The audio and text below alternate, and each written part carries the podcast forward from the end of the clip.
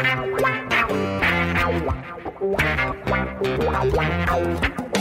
dois na barreira, correu, o rei atirou. Gol! O cara marcação, sambou pra lá, sambou pra cá, botou na frente a pênalti. Olha o Santos chegando a chance de mais um gol. Gol! Neymar pode bater de primeira.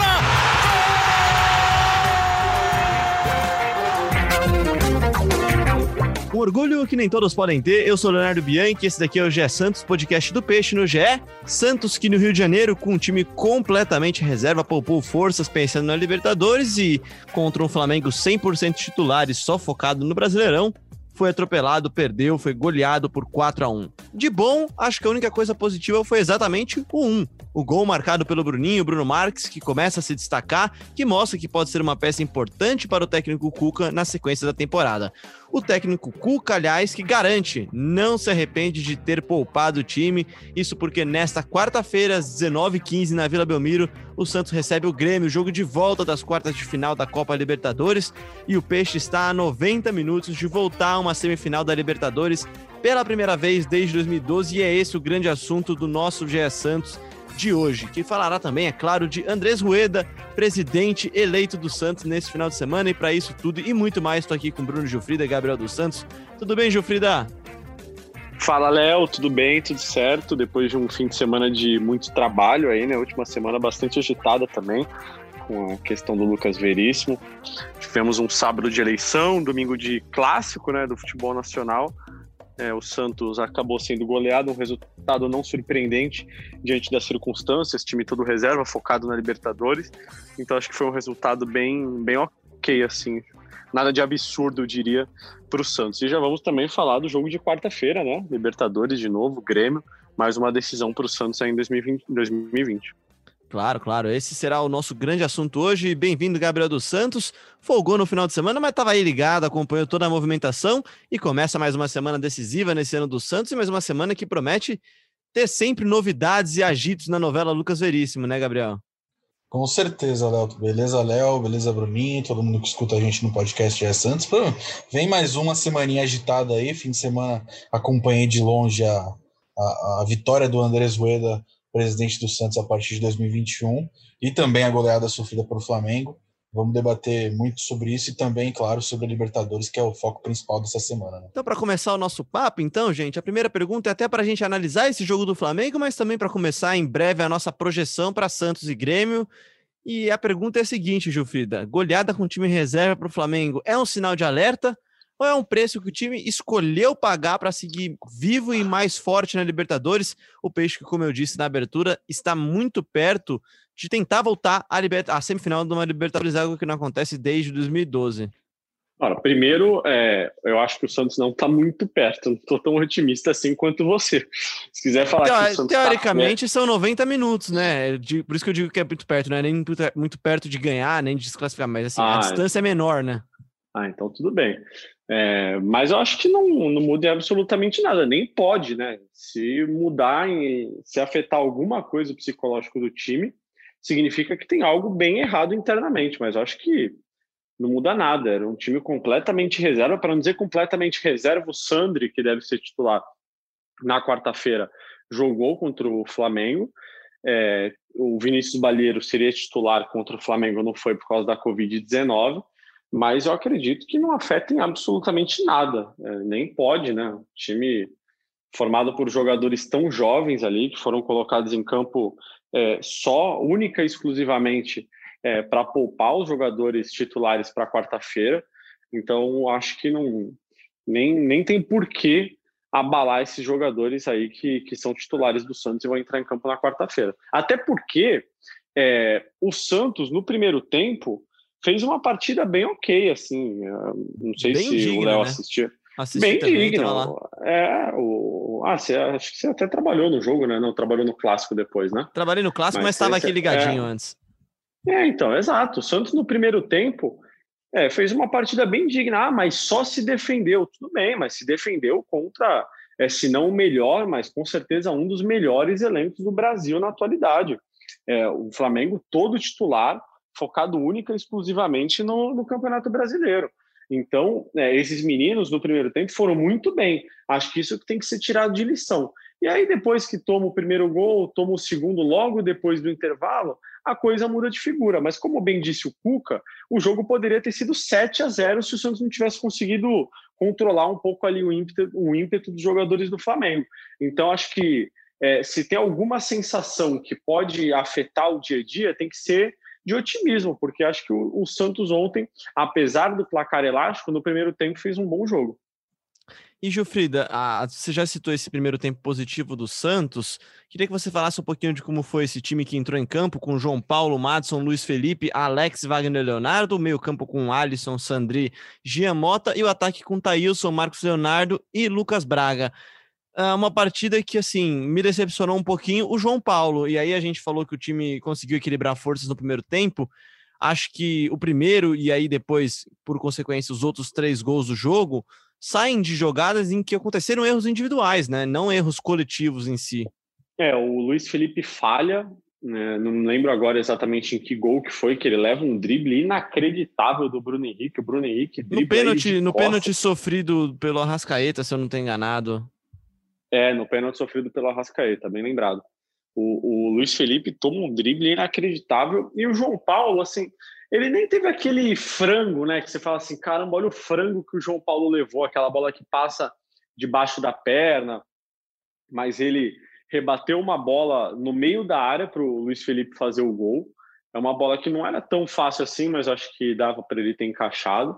É, no primeiro gol, para mim, ele saiu mal do gol, ele ficou preso dentro do gol, parecia que estava pregado no chão, mal saiu do gol, errou a bola ainda. É, então, é, são erros é, decisivos, né? não tão explícitos assim, mas erros decisivos que com certeza atrapalharam é, o bom andamento da partida. É, coletivamente, eu acho que o Santos, enquanto teve o, o jogo é, sob seu controle, foi bem, conseguiu marcar bem, até sofreu o gol, não tinha ficado sofrido, sofrido grandes riscos, uma bola na trave, ou uma bola que foi salva em cima da linha, nada disso o Santos até levou o gol conseguiu controlar bem. Então, acho que coletivamente o time foi bem. Agora, individualmente, realmente, eu acho que é, o sistema defensivo pecou um pouco. O Alex, pênalti ou não, é, ele puxou o Arrascaeta de uma maneira displicente ali dentro da área, né? até um pouquinho irresponsável. E não precisava. É, no, segundo, né? no segundo tempo, ele fez exatamente igual novamente eu não lembro em quem que foi, acho que foi no Vitinho, só que o Vitinho não caiu e aí o juiz não deu pênalti, mas ele fez exatamente a mesma coisa.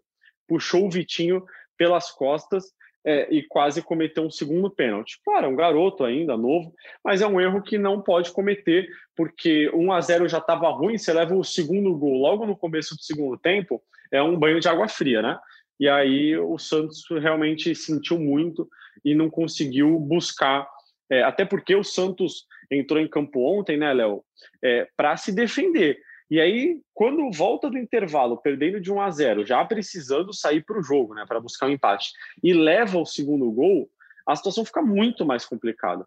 E aí, é, a estratégia que era talvez buscar um contra-ataque, porque o Flamengo, mesmo ganhando por 1 a 0 iria para o ataque, né, fica mais complicada, porque perdendo por dois, o Santos precisou sair e não tinha esses jogadores em campo que pudessem é, ser criativos e, e, buscar muitas alternativas. Até entrou o Felipe Jonathan, mas pouco conseguiu criar ali pela ponta esquerda. E, Gabriel, na ponta do lápis, se você for fazer um planejamento da temporada, você não coloca três pontos. No, no, mínimo, você não coloca três pontos do contra o Flamengo no Maracanã, especialmente este Flamengo, né? Que é o melhor elenco da América Latina, muito provavelmente, né? acho que até por isso, se você for fazer aquela conta lá, aquela conta na ponta do lápis mesmo, colocar no papelzinho assim, acho que o Cuca mediu muito bem isso, né, cara? Ele, ele olhou e falou, cara, eu já não ganharia provavelmente pontos aqui, a não ser que eu fizesse uma partida espetacular. Melhor eu poupar minhas forças e focar no que eu estou mais próximo de conseguir, talvez, né? É, eu acho que Cuca, a decisão do Cuca de poupar os titulares para o jogo de quarta-feira contra o Grêmio foi completamente acertada. Como você disse, é, ninguém numa projeção inicial coloca pelo menos três pontos contra o Flamengo dentro do Maracanã. O Flamengo vive um momento é, de baixa, né? Tem o melhor elenco da, das Américas, como você falou, mas foi eliminado recentemente de competições e está tentando é, engrenar sobre o comando do Rogério, sobre o comando do Rogério Ceni. É, mas mesmo assim, eu acho que a Libertadores tem um peso mais importante e é uma competição que o Santos não vai, é, não chega nas semifinais há, bom, há, um bom tempo, acho que foi 2012 a última vez, se eu não me engano. É, então, eu acho que foi acertada, mas também acho que não dá para se desistir é, do Campeonato Brasileiro assim tão rápido. É, entendo que a Libertadores seja uma prioridade. Eu também pouparia se eu fosse o Cuca nesse jogo contra o Flamengo, é, mas não pode acontecer sempre. Sempre que tiver um jogo de Libertadores, é, poupar no Campeonato Brasileiro, porque o Campeonato Brasileiro também é uma competição muito importante. É, e o Santos está fora da Copa do Brasil, então é, se de repente cair na Libertadores, a, a forma de voltar para ela é via Brasileirão. Então é, tem que ter esse foco nas duas competições, mas nesse caso, contra o Flamengo, eu acho que o Cuca acertou é, de poupar os jogadores para ter os mais descansados é, nesse, jogo contra o Grêmio, nesse, nesse, jogo contra o Grêmio, que é um, o, o mais, um, um dos, se não o mais importante da temporada até agora. Eu tô, eu tô com é, você nessa, eu acho que é muito específico. Me... Desculpa, vai lá, eu acho, que a menta... eu acho que a mentalidade do Cuca é a seguinte: o jogo de ontem como vocês disseram, já era, mesmo com o Santos, com o time titular, um jogo muito complicado, né? Porque é o Flamengo, tá focado só no Campeonato Brasileiro. E aí, é, o Santos, eu sou, eu sou sempre contra poupar é, de uma maneira geral, assim. É, pô, vai jogar contra o, o Grêmio na quarta-feira e tem um jogo fim de semana no Campeonato Brasileiro. Eu sou contra poupar, mas eu também não sou radical. Eu acho que tem algumas situações que você é, que é mais vantajoso para você poupar. O Santos ontem tinha muito a perder se jogasse com o time titular. É, primeiro, questões psicológicas. O Santos poderia ter perdido o jogo de ontem por 4 a 1 mesmo com o time titular. Porque o time titular jogaria de uma outra forma, poderia sair mais para o ataque, ficar mais exposto e acabar goleado, pro, pelo, é, acabar goleado pelo Flamengo. Outra coisa, é, os jogadores do Flamengo estão pensando só no Campeonato Brasileiro. Então, eles vão para uma dividida pensando só no Campeonato Brasileiro. Eles vão é, disputar uma bola só pensando no Campeonato Brasileiro. O jogador do Santos entrar num jogo contra um time forte como o Flamengo, fisicamente, tecnicamente, como é o time comandado pelo Rogério Ceni. Você entrar, ah, tudo bem, a gente pensa sempre no, no, no, jogo atual e tal, no próximo jogo, não sei o quê, mas é impossível o cara ir para uma dividida e não pensar no próximo jogo, sendo um jogo tão decisivo contra o Grêmio. Então, acho que o Santos ontem, o Santos que não tem tantas peças de reposição como tem o Flamengo, tinha muito mais a perder do que a ganhar jogando com o time titular podia perder é, questão psicológica, caso perdesse o jogo da forma que perdeu com os jogadores titulares, é, podia perder fisicamente, não questão de cansaço, mas de perder um Marinho, por exemplo, numa entrada mais dura de um jogador do Flamengo que está só pensando no Campeonato Brasileiro. Então, acho que a decisão do Cuca foi acertadíssima. Eu sou contra poupar, mas acho que tem algumas situações que pede, que pedem é, que o técnico poupe seus jogadores titulares. Tô com vocês nessa, tô com vocês nessa. Acho que é uma situação muito específica, até porque em muitas outras oportunidades o Cuca poderia e acho que até deveria ter poupado mais o time e não o fez, né? E acho que o sintoma disso daí é o próprio Marinho não ter ido nem viajar, né? É verdade, é verdade. É, o Cuca, só interrompendo, o Cuca não poupou em várias oportunidades que teve de poupar. E dessa vez ele quis poupar, então acho que é natural. E, e, o Marinho ficar fora, para mim, é um grande sintoma da, da, dessa conta, né, Gabriel? É uma. É, é o Cuca deixa muito claro, eu não vou nem levar, eu não vou levar o cara que pode fazer eu ganhar o jogo. O importante exatamente, é exatamente. Tá Porque vai que ele tá, ele tá, ele tá perdendo o jogo de 2 a 1 um, por exemplo, ele olha pro banco tem o Marinho. Se ele não colocar o Marinho em campo, a torcida vai chamar ele de burro. Então ele não, não relacionou nem para não, pra não ter essa, esse ruído. A, a ideia ele dele. colocou ontem o Felipe Jonathan, né? Exata, exatamente. Os titulares que foram pro banco. É, como Felipe e Jonathan foram utilizados. Então o Marinho ele não queria nem que tivesse lá para não correr o risco de utilizá-lo ou correr o risco de perdê-lo, é, é, visando já o jogo de quarta-feira. É, e repito, também acho que a, que a decisão do Cuca foi acertadíssima de, de preservar os jogadores é, e concordo com, com o Gilfrida na, na, na última fala dele. Acho e que também, o único né, azar né, Gabriel, é o Pituca você... ter ficado fora é, quando você tira um jogador da, do jogo, e, por exemplo, se, se o Cuca não queria usar o Marinho, não queria de jeito nenhum, aí você tira ele da rotina de treino e leva para o jogo só por levar. Não faz sentido, né? O Marinho não é mais nenhum garoto que precisa vivenciar a rotina de jogo. Então, se ele não tinha realmente a intenção de levar o Marinho, é melhor ainda deixar o Marinho em Santos. Fica em Santos treinando e tal porque senão ele Exatamente. perde o, não o se desgasta de nem viagem, né? Não Exato, não desgasta, desgasta de viagem, não corre o risco de pegar uma Covid da vida, né? Que a gente sabe que sempre existe o risco. Exatamente, exatamente. Numa dessas, o Santos perdeu o Soteudo, por exemplo, né? Enfim. Gente, vamos para o nosso grande tema do podcast, então, porque Copa Libertadores da América, né? Partida de volta das quartas de final da Libertadores, jogo de ida foi 1 a 1 e por isso, começando o jogo com 1 0 a 0 como sempre começamos, né? O Santos está a 90 minutos de voltar a uma semifinal de Libertadores, né? É, basta manter esse resultado por 90 minutos, o Santos volta à semifinal de Libertadores, Santos que não, não joga a semifinal de Libertadores desde 2012, quando foi derrotado pelo Corinthians. E aí, cara, acho que assim, com essa proximidade de uma vaga, é a proximidade não de, de, estar próximo de vencer, mas proximidade em questão de minutagem mesmo, né, Gilfrida? É muito tentador, né, cara? É muito tentador realmente você poupar e pensar na Libertadores. É uma competição que, queira ou não, é uma obsessão para todos os times do continente. E o Santos se vê numa situação de estar, querendo ou não também, há pouquíssimo tempo de espaço de uma final inédita, né? Uma final inédita, digo, uma final única, né? Voltar esse novo formato, o Santos nunca disputou, né?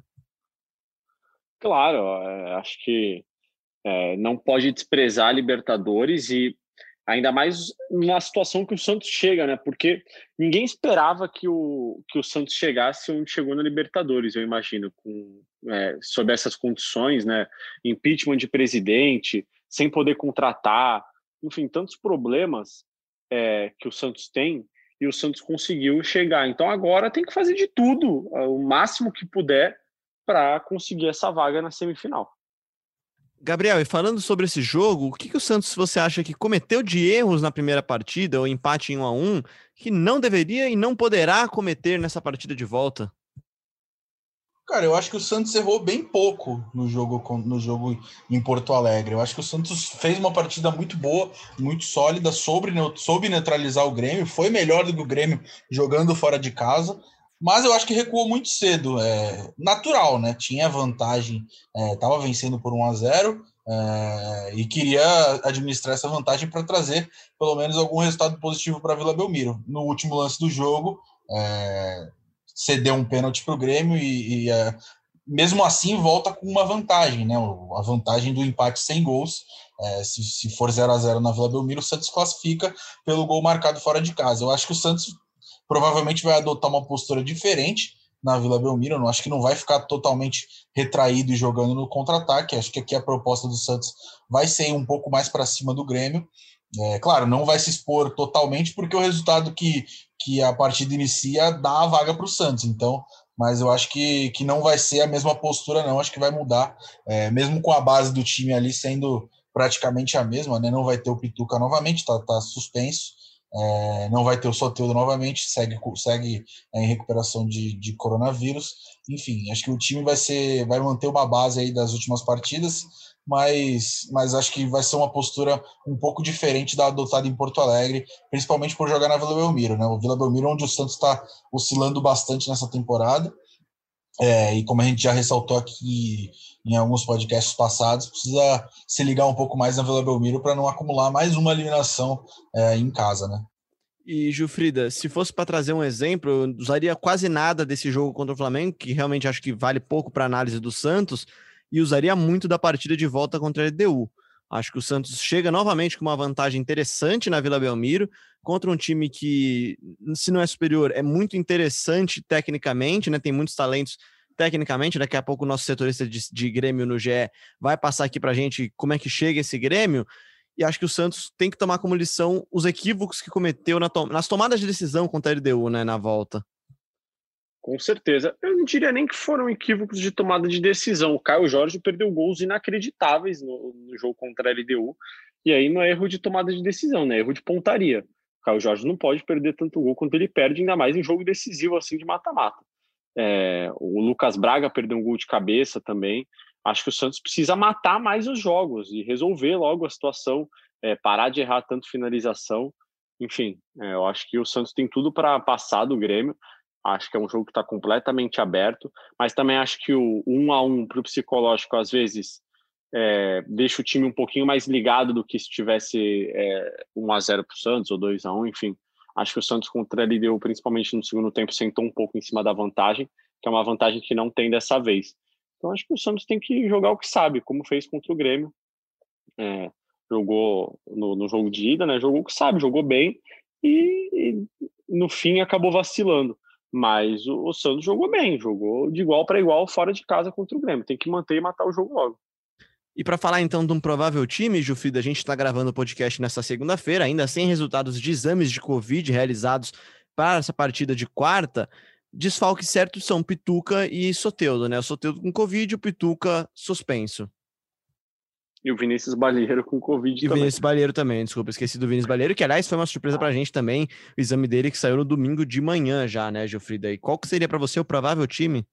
Eu acho que pelos jogadores poupados, ele deve ir de John, é, Lucas Veríssimo, é, Juan Pérez, Felipe Jonathan, Alisson, Sandri e Jobson, Marinho, Caio Jorge e Lucas Braga. Acho que esse deve ser o time do Santos titular aí para o jogo contra o Grêmio, mas é puro palpite, não tem nada, nada de treino ainda, enfim. Mas tem grandes surpresas, né, Gabriel? Acho que essa realmente é a base do Santos. É o que o Santos, de fato, hoje tem de melhor, né? Acho que se fosse para pintar uma eventual surpresa, talvez fosse a entrada do Bruninho, o, do Bruno Marques, o que eu acho que ainda não é momento ainda, né? Não, acho difícil que, que o Bruno Marques ganhe a chance, até porque o Bruno Marques foi reserva, é, no time reserva, né? O Cuca optou pelo Marcos Leonardo, então acho que, acho não, quase certeza que o Caio Jorge vai ser mantido ali no ataque, né? Foi liberado da seleção para isso. Não faria sentido não utilizá-lo, e principalmente depois dele mesmo ter marcado é, o gol no jogo de ida em Porto Alegre. Mas acho que a, acho que a única dúvida é, para mim seria o Alisson, né? O Alisson é, li relatos que foi mal de novo contra o Flamengo, mas é aquilo, né? Ele é o capitão do time e, e enfim, é, acho difícil que o Cuca também o substitua. Tô com você nessa também. Acho difícil que ele saia do time. Para fechar o nosso papo sobre bola, gente, antes da gente só, só uma pausa, uma, é, eu, eu acho, mas é puro palpite, que pode pintar um, um Madison aí no ataque, não sei, não sei. Palpite, assim, eu não duvidaria. Um palpite que me agrada, viu? Porque ontem o Madison ia ser titular, né? O Madison, na escalação treinada pelo Cuca, ele seria titular do ataque do Santos. Tudo bem que pela direita, mas ele entrou recentemente jogando pela esquerda também. Então eu não duvidaria desse Madison aí aberto pela esquerda, não. Não acho que seja algo tão impossível assim. Mas é puro palpite. Mesmo porque eu, como boleiro, boleiro com muito menos qualidade do que Gilfrida. Faz, faz muito bolo, né, velho? Faz muito é, bolo. Exatamente. Sempre gostei muito mais de jogar como ponto aberto pela, dire... pela esquerda, até para poder puxar para dentro para bater, já que a minha perna esquerda não serve nem para subir no ônibus, né? Mas enfim. É por isso que você virou jornalista. Exatamente por isso. Antes de fechar o nosso papo sobre bola, vamos trazer então as informações do rival do Santos, então, o Grêmio. O Eduardo Moura, setorista do Grêmio no GE, mandou um áudio pra gente. Vamos ver como é que chega esse Grêmio à espera de Jean-Pierre. Oi, amigos do GE Santos, prazer participar aqui com vocês. Então, os últimos dias do Grêmio giraram um pouco como time em campo em torno do Jean-Pierre. Né? A expectativa, a confiança no Grêmio que o Jean vai estar aí recuperado desse pequeno desconforto muscular que ele tem e vai estar em campo na Vila, na Vila Belmiro. Mas, ao mesmo tempo, a gente com os treinos eh, mais fechados que antes agora, né?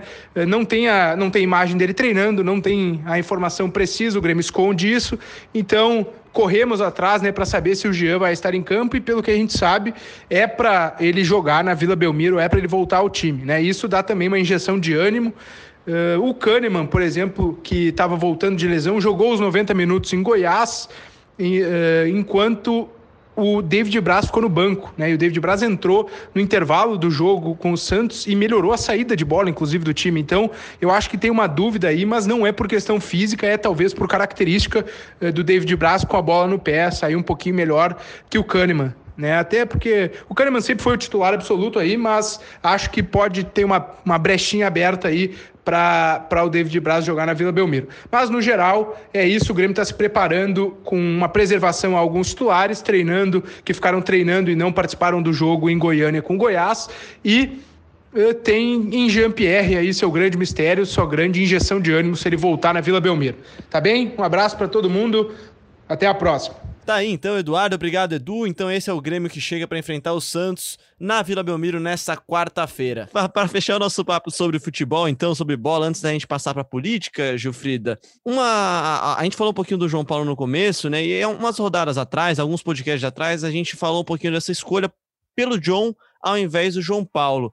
E aí eu lembro de você ter falado que você respeitava muito e entendia as opções da comissão técnica, porque eles estavam no dia a dia. Eu até também trouxe também aqui uma informação de que muita gente viu o John com mais talento, sendo mais promissor do que o João Paulo. E não é que o John, não é que o João Paulo não sirva, tá? Longe disso, muito longe disso. Mas o John mostra o porquê talvez ele tenha essa vaga, né? É, então, quando teve a decisão, muitos contestou e tal, até o João Paulo ficou chateado, normal, né? É, mas a gente viu muita gente contestando que era um absurdo. É, e eu e até citei, acho que eu citei aqui o exemplo do Felipe Bastos, não citei no, no Vasco, que não sei se foi aqui ou se foi com alguma citou, pessoa. Não, você conheço. citou, você citou aqui o Felipe Bastos. É, o Felipe Bastos jogava e todo mundo falava, pô, mas como é que ele joga? E aí a gente começou a ver treino e viu que no treino ele fazia gol, dava caneta, chapéu, tirava a bola em cima da linha, desarmava 30 vezes no coletivo. Aí você falava, ah, agora eu entendi por que, que ele joga.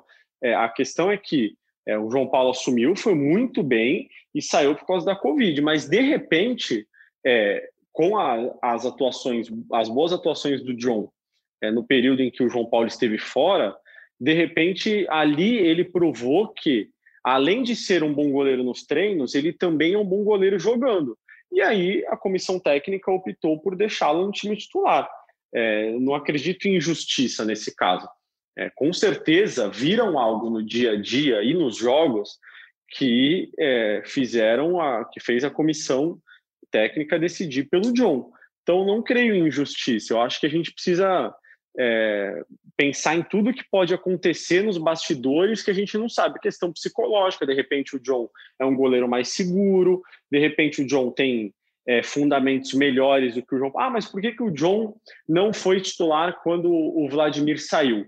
Naquela ocasião, o João Paulo estava no banco, porque os goleiros revezavam quem ficava no banco, como sempre foi. O goleiro reserva, é, quando não é, quando não era o Vladimir é, o Vanderlei, desculpe, o Everson, o terceiro goleiro revezava, né? Então, é, muitas vezes o Vladimir era o titular e aí ficava ou o John ou o João Paulo no banco de reserva. Então, naquela ocasião foi o João Paulo. Ele foi bem, ele continua indo bem. Mas, de repente, internamente, tem uma avaliação que o John, nesse momento, merece mais a vaga de titular do que o João Paulo. E eu acho isso super natural. E não quer dizer que o João Paulo não serve muito longe disso. São dois de bons, forma alguma. São dois ótimos goleiros e duas das grandes surpresas do Santos nesse ano, né? Para fechar o nosso programa, então, gente, vamos falar sobre eleições, né? Isso porque no final de semana, no sábado, no plantão do Bruno Gilfrida, que esteve lá em Santos, desceu a serra para acompanhar de pertinho essa eleição, 8.154 sócios foram às urnas físicas ou virtuais e elegeram com 3.936 votos Andrés Rueda como novo presidente do Santos Futebol Clube, ele que comandará o clube no triênio entre 2001 e 2023 e terá muitos desafios, entre algo que a gente vai discutir entre, agora. Entre 2001 não, né? Porque se for de 2001 a 2023, 2021, serão 22 anos como presidente do Santos. Uma ditadura exato, quase, né? Exato. Desculpa. 2021 a 2023 e terá muitos desafios, né, Bruno Jufrida? E antes de a gente falar dos desafios, aí até trago o Gabriel também para conversa, vamos falar contigo que estava lá. Queria saber como é que foi esse pleito, se foi tudo tranquilo pela primeira vez, eleições virtuais e presenciais, né? Foi muito tranquilo, Léo, muito tranquilo mesmo. Eu, minha última eleição é, como setorista tinha sido a eleição presidencial do Vasco, que não costuma ser muito tranquila, longe disso, no caso. A sua foi a da confusão é, a... toda, não foi, inclusive? Foi a da, do Campelo, né? Que, que deu um golpe em tudo lá, não foi? Isso, a minha, a minha foi a de 2018, que o Campelo era vice do candidato que tinha ganhado, e aí no dia da eleição, porque a eleição no Vasco é, era, né? Não é mais. Era igual é no São Paulo. Você vota para decidir quem vai ficar no conselho, e aí a chapa do Júlio Brandt tinha ganhado e tal, e ela tinha a maioria do conselho. Só que o vice era o Campelo, e na semana da eleição que seria decidido o presidente, eles romperam, e no dia da eleição o Campelo lançou candidatura e ganhou do Brandt no conselho é, que é ele tinha É uma loucura, porque... né, cara? Exato, porque a chapa, a, a maioria dos apoiadores do Brant tinham vindo pelo Campelo. Então, quando eles romperam, o Brant ficou com a minoria do conselho, porque o Campelo se aliou ao Eurico, que tinha outra parte do conselho, tinha os conselheiros vitalícios, né, que não são eleitos, eles já estão lá desde sempre, vão ficar até sempre. E aí o Campelo teve a maioria no conselho e o Brant, mesmo ganhando a votação dos sócios, perdeu no conselho. Enfim, essa foi a, a, essa tinha sido a última eleição que eu tinha trabalhado. É, e aí essa eleição do Santos foi muito tranquila. O, o Edu Valim é, acompanhou pela manhã, eu cheguei mais para o fim do dia para acompanhar a apuração. Apuração muito rápida também, a votação acabou é, às seis horas. Aí foram primeiro apurados os votos das urnas de São Paulo, foram 95 votos em São Paulo, depois os votos das 10 urnas de Santos e depois os votos online, que eram grande maioria. É, a, o Rueda teve grande vantagem já em todas as urnas. Ele ganhou em todas as urnas de São Paulo e nas 10 urnas de Santos, mas mesmo assim ainda tinha um clima de apreensão é, entre as chapas, porque acreditava-se que a chapa do Ricardo Agostinho, a chapa 3, que é muito forte nas redes sociais, é, tem muita força mesmo é, online, assim, foi uma das grandes apoiadoras aí do voto virtual. Imaginava-se que a chapa do Ricardo Agostinho, que estava em último, em último lugar, com muito poucos votos, pudesse é, virar e vencer o Rueda. Não aconteceu, mas a chapa do Agostinho realmente arrancou, ficou em terceiro lugar teve muito voto online, mas o Rueda também ganhou na votação online. Então, é, com muito mais, muito, muito, muito mais voto, inclusive foi a única chapa que conseguiu vaga no conselho, o Rueda foi eleito presidente. Pois é, né? Deu a lógica, né, Gil? Ele já era o favorito, é. grande favorito, o grande favorito desde, o, desde que os nomes foram anunciados, é, pelo menos para mim, eu sempre vi o Rueda como um dos favoritos, né? E só se confirmou isso. Ganhou em praticamente todas, se não todas as, as urnas, tanto online quanto presencialmente. Não, ganhou em todas, ganhou em todas. E... Mas assim, eu não sei você, ô, Gabi, mas eu tinha a impressão de que na internet, assim, tinha um clima de que o Agostinho poderia vencer. Não sei se você teve a mesma impressão. É, principalmente sim, na sim. última semana, assim, até tive, pela força tive, que ele tem é, ele, é um, ele é um candidato que é, ele, é, ele mesmo é muito presente em rede social e tal, então acaba aparecendo mais. Mas me chamou a atenção como foi ruim a, a, o resultado dele nas urnas, né? A, me chamou a atenção também, não esperava. É, o que me chamou a atenção também foi o bom desempenho. O, o que me chamou a atenção também foi o bom desempenho do Marino, né? se não me engano, ficou em segundo ali. Segundo, não esperava tá? tanto. Não esperava tantos votos. votos. É, então, é, eu esperava que exato. fosse mais. É, e também me chamou a atenção a, o mau desempenho do Fernando Silva, que era muito cotado é, para brigar ali com o Rueda na ponta, né? É, o que não acabou acontecendo. E sobre o horário da sobre o horário da, da apuração aí, que foi muito rápido, em 2017 eu saí da Vila Belmiro três horas da manhã, então é, que inveja, Bruno Gilfrida, que inveja. Não, foi muito tranquilo. Quando deu, acho que 11 e meia da noite, eu estava na minha casa em São Paulo já, já com o trabalho todo finalizado. Já com uma latinha aberta, né? Olha aí, já com uma aí. latinha aberta e uma pizza sendo degustada é, depois de um dia de muito trabalho, ali, não tanto quanto você, mas foi um dia de muito trabalho, enquanto você, né, Gabriel, estava de folga, né? Mas tudo bem, não vamos é, entrar nesse é. mérito. Eu estava um pouco melhor, eu estava um pouco melhor. É, né, Só para né, trazer né, números aqui, que vocês falaram dos votos online, 2.046 votos presenciais na Vila e na Federação Paulista, em São Paulo, e pela internet, 5.748 votos. Realmente uma coisa que deu muita polêmica antes, de novo na eleição, né, é, Gilfrida? Muita gente discutindo a, a idoneidade, talvez, desse voto online, mas se provou uma decisão acertada, né? Pelo menos aparentemente, né? É, o voto online é aquele filho que todo mundo quer ser o pai, né? É impressionante. Se eu ligar agora para todas as chapas, para uma pessoa de cada chapa, ah, foi você que. Foram vocês que é, apoiaram o voto online? Sim, sim, fomos nós. Mas e as outras chapas? Não, todas foram contra. Se eu ligar para cinco chapas, exatamente. aí cinco vão falar isso. Uma ou outra vai falar, não, a chapa tal e a chapa tal também apoiaram, mas quem apoiou mesmo fomos nós. É pois é, e no... que todo mundo quer ser o pai. Exatamente, no dia anterior à eleição, entraram na justiça é, pedindo cancelamento da votação online e o pedido foi indeferido. Então, alguém estava contra essa votação online, mas não conseguiram anular, né? Exatamente. Agora, o, o que mais me chamou a atenção nas campanhas, assim, é que muita gente usou o voto online como campanha durante a, a eleição, sendo que o voto online já está no Estatuto do Santos. Então era só fazer acontecer, não precisava é, transformar o voto online como campanha. Eu até fiz críticas diretas à chapa do Ricardo Agostinho, que eu acho que bateu muito nessa tecla de que eram os grandes apoiadores do voto online, os grandes apoiadores do voto online, e eu acho que faltou um pouco de, é, talvez, de focar um pouco mais em projetos para o clube mesmo, assim, né? Porque a gente viu que o resultado nas urnas foi muito ruim, muito. E eu acho que isso é um recado, como as outras chapas também. Teve a chapa do Fernando Silva teve quatro votos em uma urna. Poxa, gente, ter quatro votos em uma urna é muito pouca coisa. Quatro votos é muito pouca coisa. Então, acho que o voto online durante o processo eleitoral se tornou muito muleta é, de campanha para virar projeto. E o projeto não é isso. Acho que é, os sócios queriam mais projetos para o futuro e não do voto online. Ah, muito legal o voto online, mas o voto online já foi aprovado, já estava no estatuto. Então, acho que as, algumas chapas esqueceram um pouco de falar do futuro e falaram muito do voto online durante a campanha.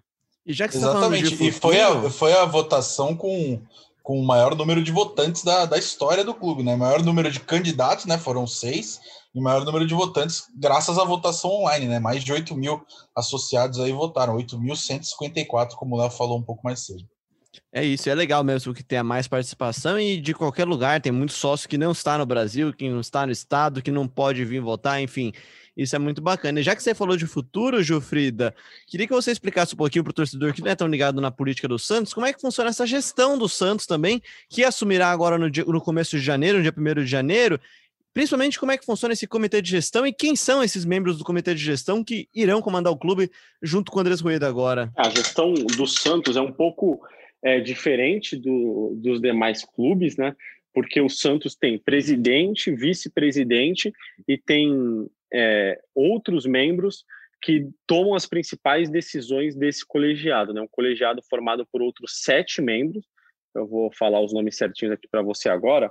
Vamos lá, os membros do Comitê de Gestão do Rueda serão Walter Schalka, José Renato Quaresma, Ricardo Campanário, Dagoberto Oliva, Vitor Sion, Rafael, Le... Rafael Leal e José Berenguer. É, essas pessoas que tomam as principais decisões do Santos.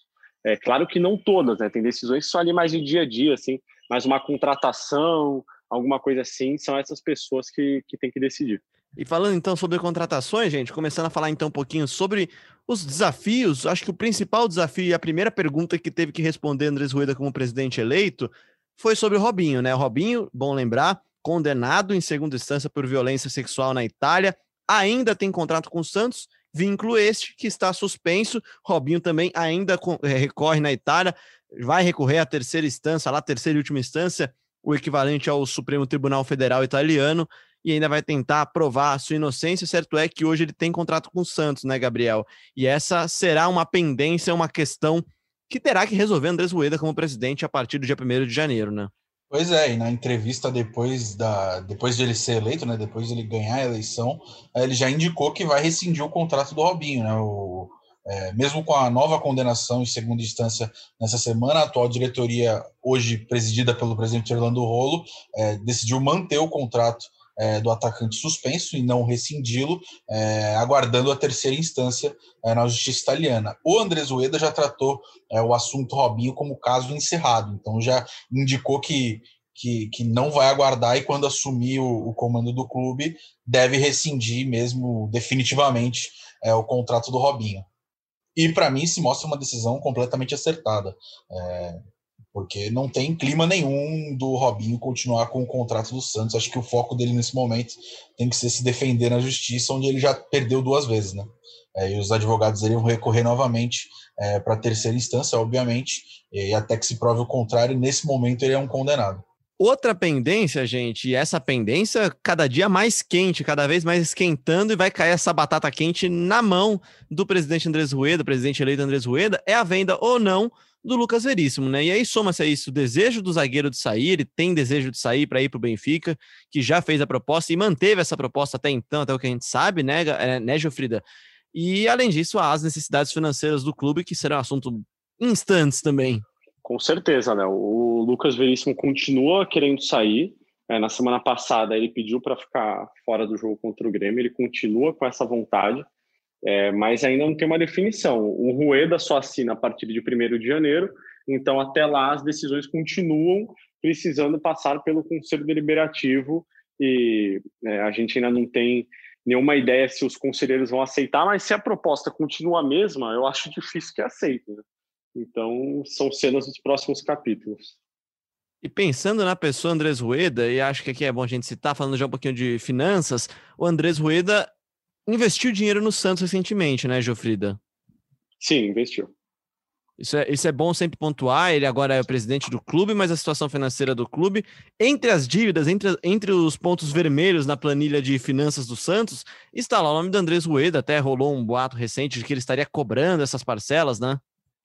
É, ele emprestou dinheiro no momento que o Santos precisava, né? Aí também foi uma outra polêmica da eleição.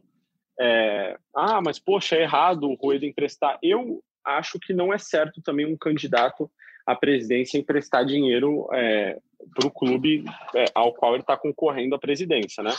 Mas aí você perguntava para as outras chapas, o, o, Milton Teixeira Filho, tira uma dúvida, você tem 2 milhões e meio é, de euros para emprestar para o Santos nesse momento? Santos precisa de, nesse momento de 2 milhões? Não, não tenho. Ah, então o Rueda pode emprestar. Não, não, o Rueda também não pode emprestar. Então não faz muito sentido, assim, acho que é uma polêmica vazia. É, naquela ocasião, o Santos não tinha saída o Rueda conseguiu um baita de um desconto de 20% na dívida com o Hamburgo e emprestou um dinheiro para o Santos pagar essa dívida. Ah, tinha outra solução, tinha um banco é, oferecendo dinheiro com juros ainda menor. Aí, aí tudo bem, aí concordo perfeitamente, 100% errado. Mas não tinha, na ocasião não tinha. Se eu tiver enganado, se alguém chegar aqui para mim e falar assim, ó, é, eu sugeri de emprestar um dinheiro para o Santos com menos juros, é, enfim, e o presidente Orlando Rolo não quis, ele queria só receber do Rueda. Aí eu vou começar a achar errado. Mas nas condições que, que o negócio aconteceu, eu acho super normal. Pois é, e falando também sobre dívidas, Gabriel, outra pendência que terá Andrés Rueda como presidente são as dívidas e o bloqueio na FIFA que permanece, né? A situação financeira do clube continua muito delicada e será um grande desafio para ele, né? Pois é, segue punido pela FIFA por dívidas com o Atlético Nacional, né? O Rolo tenta solucionar esse problema aí antes de entregar de vez o comando do clube para o Andrés Rueda, mas a situação financeira do Santos, é, como a gente debate aqui há vários meses, não é nada fácil.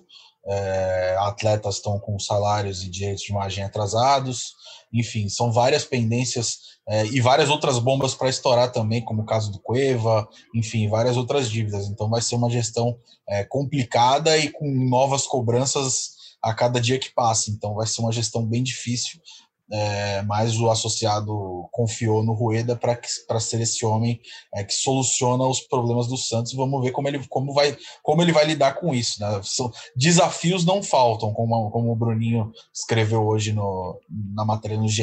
Desafios não faltam, então vamos ver como é que vai ser esses primeiros meses aí de gestão Rueda. Ele assume oficialmente né, no, no dia primeiro, mas provavelmente vai começar a fazer a transição aí nos próximos dias.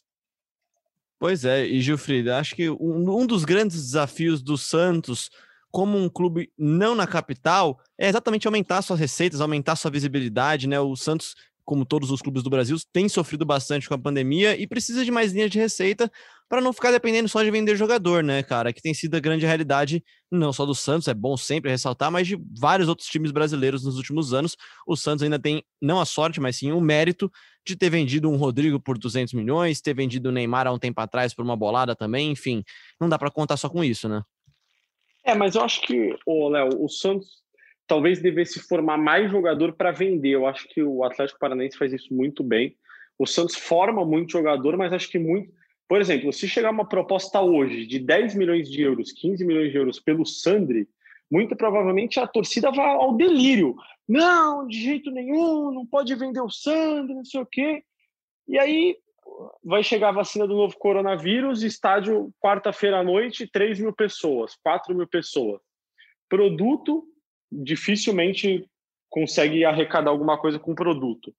Então, assim, Se o Santos fica refém de não poder vender jogador da base porque a torcida não gosta, se o estádio não enche e produto não vende, é uma conta que não fecha aí, né? Aí não, não tem muita saída. Eu, eu acho que a, é, eu acho que não pode depender só de venda de jogador, mas eu acho que a grande questão é não depender só de venda de craque depois de já formado. Eu acho que o Santos precisa vender mais jogador mais novo. Acho que pode sim vender um Sandri da vida com 18 anos. Ah, chegou uma proposta de 20 milhões de euros pelo Caio Jorge. Não, o Caio Jorge vale muito mais que isso. Daqui a cinco anos vai ser vendido por 40 milhões de euros. Tudo bem, mas o Santos precisa vender hoje. Será é que algo que o São Paulo faz 20... até, né? São Paulo Exato. faz muito isso. Vende, sei lá quem, por chegar... 2 milhões e mantém 20%. Isso. Será que se chegar uma proposta hoje de 15 milhões de euros pelo Caio Jorge, 20 milhões de euros pelo Caio Jorge, ele é inegociável, não pode vender o Caio Jorge? Não, ele vai virar um craque daqui a cinco anos. Pode, realmente pode virar um craque. Mas tem vários exemplos de jogadores que estão aí é, em clubes no futebol brasileiro e não são mais vendidos. Vou citar um exemplo: o Luan do Grêmio. O Luan do Grêmio perdeu o tempo de ir para a Europa. Ele teve, foi eleito melhor daquela Libertadores do Grêmio, acho que 2017, né? Foi 2017? Isso. Isso, isso. 2017 e o Grêmio não vendeu o Luan naquela ocasião, porque achou que chegaria uma proposta melhor ele acabou não vendido. O Lucas Veríssimo, por exemplo, será que daqui a um ano o Santos consegue. Não, mas o Lucas Veríssimo merece ser vendido por 30 milhões de euros. Tá bom, gente, mas cadê a proposta de 30 milhões de euros? Acho que tem. O Santos, às vezes, é, a, principalmente a torcida, entra numa onda de que tem que vender jogador por 100 milhões, por 200 milhões. Eu acho que se o Santos vendesse por ano três jogadores por 7 milhões de euros, pô, estaria resolvido. Você vende jogador, ah, mas pô, não aproveita o jogador. Tá, tudo bem, mas se precisar pagar salário, se precisar manter o clube em dia, de repente daqui a cinco anos o Santos pode se dar o luxo de recusar uma proposta. Por isso que eu acho que o Santos tinha que vender o Lucas Veríssimo. O Lucas Veríssimo já tem 25 anos. Daqui a um ano, nenhum time mais da Europa vai oferecer nada pelo Lucas Veríssimo. Ele vai jogar nos Estados Unidos, na China nos Emirados Árabes, na Arábia Saudita. Mas na Europa, ele não vai mais jogar. Então, eu acho que o Santos, é, para resolver um problema rápido e agora, precisa começar a vender jogador. Precisa vender os jogadores. Ah, 5 milhões de euros, vende. Vende jogador, não precisa fazer. Arrumar casa, né, é, Gilfrida? Arrumar exato, casa para poder não vender lá na frente, talvez. Para daqui a três anos você receber uma proposta de 5 milhões de euros por um jogador da base, você poder se dar ao luxo de recusar essa proposta. Enquanto a casa estiver tão desarrumada quanto está, o Santos precisa vender, como o Atlético Paranaense faz muito bem. Contratou o bambu do Santos e já vendeu logo em seguida. Será que, se o, será que o Santos nunca recebeu uma proposta melhor pelo bambu enquanto ele tinha contrato, antes de entrar naquele embrólio todo, pelo Léo Cittadini, por exemplo? Será que o Santos nunca recebeu uma proposta de uns 4, 5 milhões de euros ali pelo Léo Cittadini? Talvez tenha recebido, mas aí ele saiu de graça no fim do contrato. Yuri Alberto, será que o Santos nunca recebeu? Não, mas caramba, vai vender o Yuri Alberto por 10 milhões, por 5 milhões? Não vendeu e aí ele saiu de graça. Pois é, acho que você traz uma boa discussão que vale até para outros episódios, viu, Jofrida? Para fechar então de vez, o Gabriel, vou te dar a última, a última peteca aí então para você rebater, que é o futuro de Cuca e do clube em si, de certa forma, né? O Cuca tem contrato até fevereiro, final do Campeonato Brasileiro de 2020, já em 2021, e depois precisa ver o que vai fazer. Acho que esse é um problema menos difícil de resolver, né, Gabriel? Acho que pelo que tudo caminha até agora, Cuca deve ser prioridade para o clube para renovar e para ficar no clube por mais um tempo. Ele que saiu da primeira passagem, dessa última, dessa última passagem dele, por problemas pessoais, né? Pois é, Léo, o contrato do Cuca é válido até o fim do Campeonato Brasileiro, como você disse, e cabe ao André Zoeda decidir se vai renovar ou não. Eu acredito que, é, mantendo essa, esse ritmo que está agora, eu acredito que o Cuca continue e tenha o seu contrato renovado, mas aí tem que ver como é que vai ser até o André Zoeda assumir como que o Santos vai terminar o Campeonato Brasileiro, como que vai ser o desempenho do Santos na Libertadores, mas se fosse hoje, creio que o Cuca seguiria no comando sim, até porque tem o elenco nas mãos, é, os jogadores gostam bastante dele, né, e da, da comissão dele também, é, e faz um, um, trabalho faz um trabalho bom para o que ele tem, é, não pode contratar e faz um trabalho acima do, do, do esperado aí. É, acredito que se fosse hoje a decisão seria por renovar o contrato do Cuca, mas falar de fevereiro é exercício de futurologia, então temos, temos que esperar para ver o que, que o André Zoeda vai decidir é, a partir depois do fim do Campeonato Brasileiro. Né? É isso, e temos que esperar quinta-feira, quando a gente volta com mais um episódio do GE Santos. Tomara que para falar de uma classificação do Santos à semifinal da Libertadores, Santos e Grêmio, Grêmio e Santos, na quarta-feira às 19h15, jogo que você, claro, sempre acompanha com todos os detalhes no GE. Globo, com Bruno Jufrida, com Gabriel dos Santos, com Eduardo Valim, com a Laurinha, nosso time de setoristas que está sempre em cima da notícia. Grande abraço, Jufrida! Muito obrigado, Léo, Gabriel, por mais um episódio. Esse episódio um pouquinho mais longo e bem legal, falando de bastante coisa. É, muito obrigado até quinta-feira. É isso, quando fala de política tem muita coisa para falar, né, Geofrida? Tem muita coisa que envolve o passado, é o presente e o futuro, liberta né? Libertadores, folga do Gabriel. Pô, uma semana muito agitada. Prioridades, minha, né? Prioridades. Até das minhas atividades de boleiro falamos aqui hoje. Grande é, abraço, Gabriel. Valeu, Léo, valeu, Bruninho, todo mundo que escutou a gente. Hoje o Léo não perguntou palpite, mas eu acredito que o Santos passa. 2x0 pro Santos contra o Grêmio, tá? Um abraço e até a próxima. Que isso, pai? Caraca, o cara que tá confiante. Vou até anotar aqui. 2x0 agora, botou aqui, beleza. Eu vou de. Ah, rapaz, tô na dúvida entre 1x1 ou 1x0. Vou colocar 1x1, emoção, pênaltis e John brilhando para classificar o Santos. Eu vou de 0x0. É um bom palpite também. É um bom palpite. Vamos ver então qual é vai ser. Jogo, aquele jogo que todo mundo espera um jogão cheio de gol, ah, emoção. O Santos vai, vai sentar na bola nesse jogo, cara. Pelo amor de Deus, vamos, vamos ter um jogo bom para cobrir, pelo amor de Deus, Gil. Quem sabe, quem sabe, quem sabe você saberá tudo na quinta-feira no próximo episódio do GE Santos. Muito obrigado a você que nos ouviu até aqui. Lembrando que você encontra a gente sempre no ge.globo/podcast, também na Apple, no Google Pocket Cast, Spotify, Deezer. Enfim, segue a gente no seu tocador favorito. E aí, sempre que tiver episódio novo, você vai ficar sabendo, receber notificação. Esse é o GE Santos que volta na quinta-feira com mais um episódio. Um abraço e até lá.